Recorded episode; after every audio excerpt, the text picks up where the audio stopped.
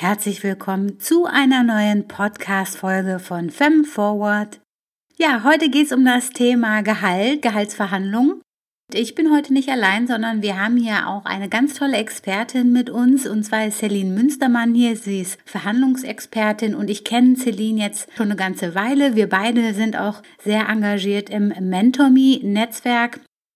MentorMe ist das größte weibliche äh, Netzwerk in, im deutschsprachigen Raum und vielleicht kennt ihr MentorMe auch. Und da engagiere ich mich schon seit, boah, das war noch vor meiner Zeit bei Zalando, also so seit 2016, seit 2017 herum. Und über dieses Netzwerk habe ich auch Celine kennengelernt. Und Celine ist vom Background her Einkäuferin und hat sich dann quasi nebenberuflich als äh, Verhandlungsexpertin vor allem für Berufseinsteiger auch positioniert. Und Celine und ich, wir hatten mal wieder einen Austausch und haben über das Thema gesprochen. Wie läuft's gerade? Wie ist so die Stimmung auch auf dem Arbeitsmarkt? Was hören wir auch von unseren Kundinnen? Bei dem Thema sind wir dann auch auf so Top-Totschlagargumente gekommen, wenn es um das Thema Gehaltsverhandlungen geht. Dann dachte ich, hey Celine, warte, stopp, stopp, stopp. Lass uns das doch einfach aufnehmen, was wir gerade besprechen und daraus eine Podcast-Episode machen. Und so kam das dann, dass wir diese Folge gemeinsam aufgenommen haben und ich wünsche euch äh, viel Spaß beim Zuhören.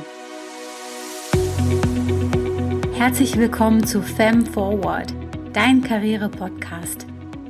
Hier erfährst du, wie du selbstsicher und stressfrei durch den Bewerbungsprozess und mit der für dich passenden Karriere vorankommst. Egal ob Bewerbungstipps, Gehaltsverhandlungen, Workhacks oder Weiterbildung. Gemeinsam gehen wir Schritt für Schritt durch den Personaldschungel, damit du dich entspannt auf deine Karriere konzentrieren kannst. Mein Name ist Aisha Simmes Ewald. Ich bin Expertin für Personal und Psychologin, Führungskraft in der Wirtschaft und dein Karrierecoach. Meine Mission ist es, Frauen dabei zu helfen, den Bewerbungsprozess zu knacken und sich mit Hilfe ihrer ganz eigenen Karrierestrategie weiterzuentwickeln. Mit meiner Expertise konnte ich bereits unzähligen Frauen helfen und wenn auch du beruflich durchstarten möchtest, bist du bei Fem Forward goldrichtig.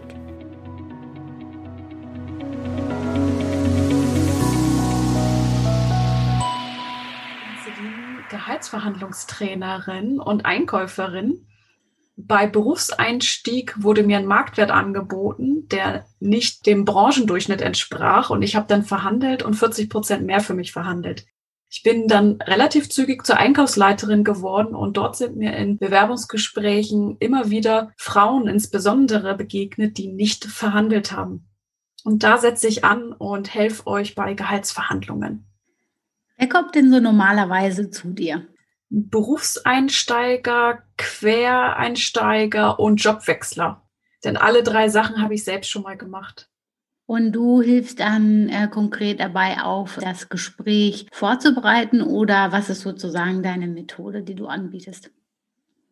Meine Methode, die ich anbiete, ist hm, eine Marktwertrecherche vor dem Jobinterview.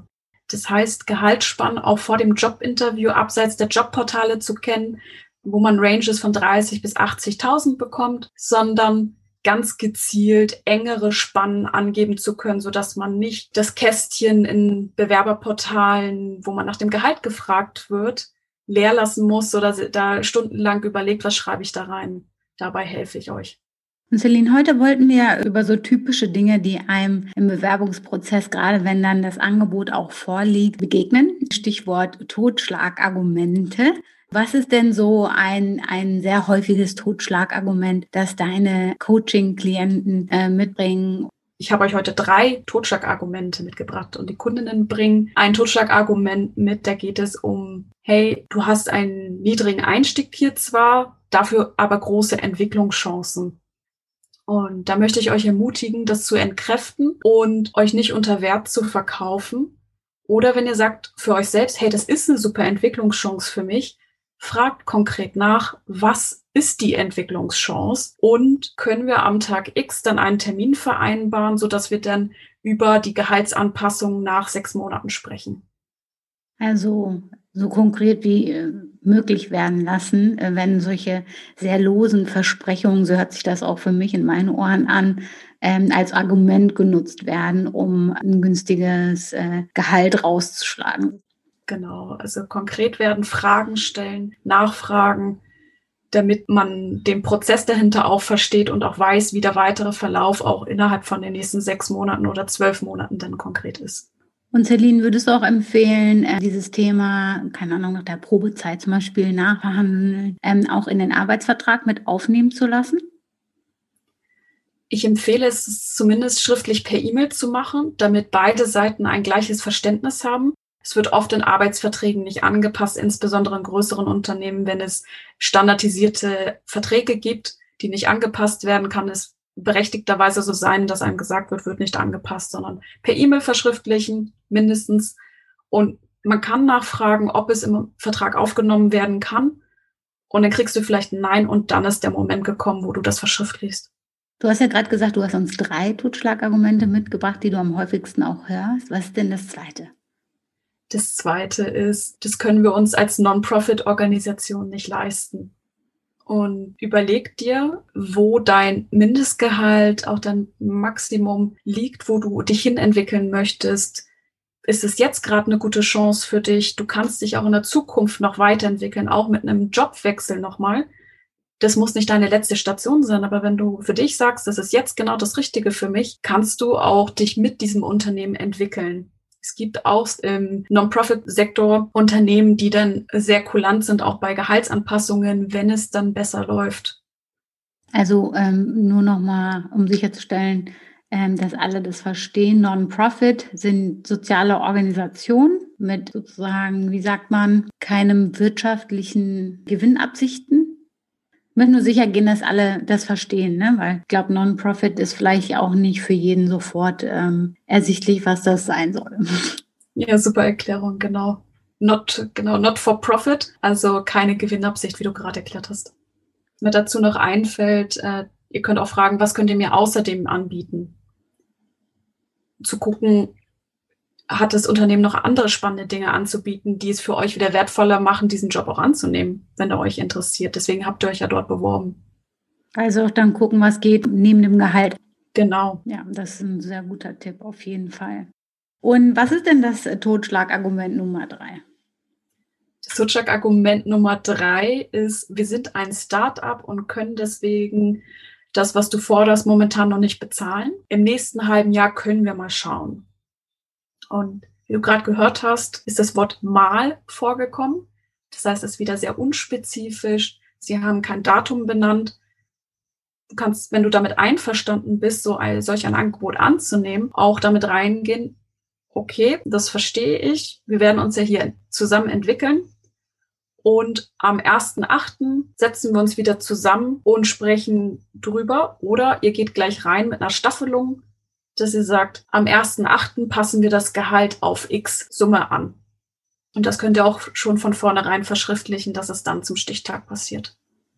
So lernt ihr euch in der Probezeit kennen. Das ist diese Win-Win-Situation für beide Parteien.